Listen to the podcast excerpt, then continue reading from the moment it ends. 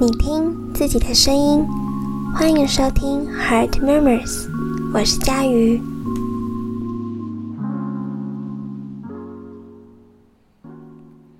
Hello，大家，上周过得还好吗？嗯，我今天想要跟大家分享的内容是。我某一天在攻读的时候，看到一本跟关系有关的书，那其中就讲了好几点，我觉得是很值得跟大家分享，然后也希望大家都可以记在心里面的一些小提醒。我把今天这集的标题呢，就定为“嗯，任何真实关系都不会是完美的，但也不应该是彼此损伤的”。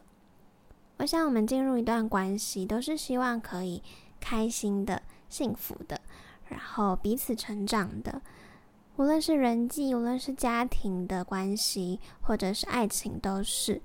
可是那个在爱情当中的互动当下，我们可能会因为沉浸在那些美好的想象，或者是粉红泡泡里面，即使过程中有让我们受伤，或者是有一些也有一点觉得不太对的地方或者状况。还是会去合理化那些行为，可能想说，嗯，他其他地方都很好啊，就只有这点好像有时候会不太舒服而已，就等时间过去之后再谈谈好了。可是时间过去了，还是一直没有去谈。我今天的内容呢，就是会分成，嗯，十个，就是在关系中会让我们感到不舒服或或是受伤的模式。都是我嗯那本书上讲的，或者是我自己听到的、看到的感受，或者是一些其他嗯真实经历的受伤的一些关系。好，那第一个呢，就是一个人在主导的单向关系。我觉得关系是一个很讲求平等的感受的，可是那个平等又不是说斤斤计较，好像什么都一定要均分。我觉得那个平等是一种心理的感受，一个人主导的那种单向关系，可能是对方总是在主导这一切，好像说他才是一段关系的这个带领的人，我们一定要听他的。我觉得偶像剧常常出现的那种霸道总裁，应该就是这种类型。一开始当然会觉得哇，好像备受照顾诶，可是我们也是一个个体。关系是一个互动的过程，我觉得久了是会失衡的。那另一种可能就是只有一方在付出，然后另一方一样过着很自我的生活，没有想要花太多时间去经营，这样也是一种单向的主导关系、失衡的关系。无论是一直给的一方，或者是只一直接受的一方，都会有不舒服的感受。第二个呢是零点五加零点五等于一？问号。我要来举偶像剧的例子，因为我其实之前应该有跟大家分享过，我还蛮喜欢看偶像剧的，很喜欢看甜宠剧啦。但长大的时候看的时候，就会想说，诶，这个这个男女主角的互动关系，如果把他们搬到现实生活中，会不会发生什么问题呀？因为偶像剧的结尾 always 都会停在。恋情最轰轰烈烈、甜甜蜜蜜的时候，可能后面真实的互动很很长时间的时候就没有再演。我觉得找一个人来完整自己的生命，或者是说等着某个人可以 match 自己，就是好像要等到自己的 Mr. Right 之类的，把自己的所有期待都赋予给一个人的时候。我觉得那对双方来说都是一种伤害。可能对那个人来说，他一个人要同时背负你的期待跟他自己的期待，可是他又不是你，他也不一定能够完全的懂你。而当你在可能失望、失望他的哪一些表现的时候，原本以为可能加起来等于一的那个感受突然没有了，你就会觉得哦，有点疑惑，有一点难过。如果你没有办法提供自己所有的快乐，那我觉得另外一半的存在会变得很患得患失，好像一有哪里不那么 match 的时候，就说哦他不是对的人，或者是他不符合我的期待，那你的心里就会破掉。第三个呢，是你侬我侬的黏 T T 关系，在关系里面，我们我们当然很喜欢互相依赖，他需要你，你也需要他。可是这个依赖不可以失去了自己。这个部分呢，我在上上集的分享中有分享一下自己的那个走过那个辛苦的过程，有兴趣的朋友也可以回去听听看。那我这边就不多加赘述啦。那接下来下一个呢，就是第四个，是不断说过去的不是，来证明现在关系是好的。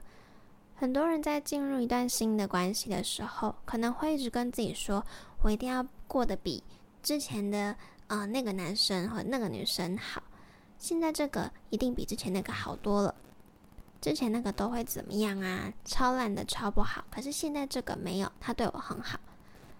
我觉得。”你适当的为抱怨，当然是人之常情。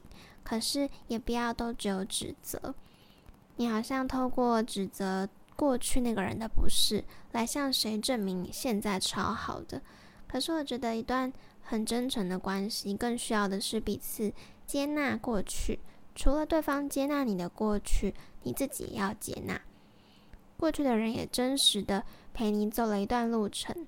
过程中一定不会全部都是不高兴的，也有一些很幸福开心的时候，它都成为，呃，现在，它都使你成为现在的你。第五个呢是喜欢真实的他，而不是理想化后想象的他。不会有人是完美的嘛？可是，嗯，我们好像现在此时此刻好喜欢好喜欢的那个他，一定也会有缺点。包含你自己也会有缺点，可是当看见彼此的问题的时候，我们应该要去想的是，我们要怎么为了爱而去调整，而不是选择性的只看对方好的东西。我在这边也分享一个，嗯，一个我很喜欢的姐姐跟我分享的小故事，那我就简单的讲，跟大家说一下，就是，嗯，她跟她的男朋友。应该说，那个时候还没有成为男朋友的时候，他们有彼此的在谈天、分享彼此的过程当中，那呃，这个姐姐就是有提出说，她对于交往后的一些小担心。那那个男生在听到的当下，他没有马上急着说：“哦，我一定不会这样子的。”而是他也花了一段时间回去自己好好思考。那过了一两个礼拜之后，才回来跟姐姐说。嗯，他想过了他之前所提到的问题，那他愿意试着去更多融入这个女生的生活，试着去她呃喜欢去的地方，或者是她平常周六周日会会在的地方，去试着去了解她的假日生活都在做什么。那当下那个姐姐就跟我说，其实她在听到这个男生愿意这样做的时候，他已经放下了那个担心。因为姐姐就觉得，哦，她看到这个男生是为了爱，能够愿意为了爱去调整的。他没有直接说，好，我一定不会让你担心的那些事情发生的，我一定会怎么样怎么样。而这，而是他试着去调整看看，然后试着去更多的融入这个女生的生活。很多时候，问题不会因为我们没有去碰，它就不是一个问题，它可能只是当下没有被看到而已。但是那份可能为了爱，愿为了为了彼此的关系而愿意去调整的心意是更美的。那第六个呢，是活在谎言里的关系，不愿意主动跟对方说的事情，可能有一些原因吧。或许是其实你也知道那是不对的，比如说你明明是跟朋友出去玩，可是你却跟另外一半说你是在家，这很明显就是说谎嘛。你知道这是不对的。或者是说不一定不对，可是有疑虑。比如说你主动载其他的异性回家，你可能会觉得哦有一些正当的理由，或者是说你觉得如果你提前跟你的另外一半讲的话，他会多想，懒得解释太多，认为不主动讲就等于不等于说谎。我觉得去厘清到底怎么样才算说谎是没有什么意义啦。可是我会觉得说，如果你明明知道什么样的行为会让对方受伤难过，为什么你还要做呢？如果你其实知道只要事前的跟另一半多沟通，可能需要花你的时间，好好说就好了，那为什么不说呢？第七个是怀疑东怀疑西，难以信任的关系。信任这件事情真的是很很难建立的，它没有任何公式，也没有任何快捷键可以让彼此就超信任对方。它是慢慢的经由互动，然后每一次去累积而来的。所以只要有一次的欺骗，即使当下好原谅了，可是那两个人的疙瘩也不一定真的完全解开。其实无论是情人或者是家人朋友都一样，当你愿意。珍惜这份关系，都都请你做个值得被信任的人。毕竟要活在猜忌的那种情感生活当中，好辛苦。你辛苦，他也好辛苦。第八个呢是不断贬低的攻击关系。我曾经有个朋友的另外一半，他会不断的用讽刺、不说话，就是冷言冷语之类的方式来对待他。可能比如说。他跟另外一半分享，他今天表现的怎么样？怎么样？工作上表现的好好哦。可是跟另外一半分享完之后，或许他因为自己内在的不够自信，怕自己比不上他，然后就说：“哦，对啊，你就蛮厉害的，我就比不上你。大家都说我配不上你。”又或者是说，当你想要换个发型、换个新的风格、买个衣服。但是对方却说你穿什么都很丑，你脚很粗，腰很粗。你看谁谁谁，他身材超好之类的，不见得只是男生哦，有时候女生可能也会冷言冷语的跟另外一半说一些什么。一个会一直不断攻击你的关系，除了会让我们自己的自信心贬低、自我价值感低落之外，它也会是一个很伤害的关系。第九个呢是不断情绪勒索的关系。我们可能会在一些社会新闻案件上面看到什么危险情人的特征之类的。这些危险情人的那种关系互动的过程，我觉得如果稍微减缓一点点，可能就是好多好多个情绪勒索。如果你不怎么样，我就去怎么样，或者是你一定是不爱我了，所以才会怎么样。我觉得当有人一直这样跟你说的时候，其实久了是会感到很疲乏的，好像你只要稍微没有那么全方位的照顾到他的想法，都会被对方理解成是一种不爱。但我同时也觉得，我们也要不断提醒自己，当我们的脑袋里稍微有一点“啊，他怎么没有怎么样啊？”比如说，他可能要跟朋友出去玩，但他没有主动约你说要不要一起去。结果你就在自己心里想说，他一定是不爱我了，他不重视我了。我觉得当你有任何一点这种不是那么理性的想法的时候，都请你先缓一缓。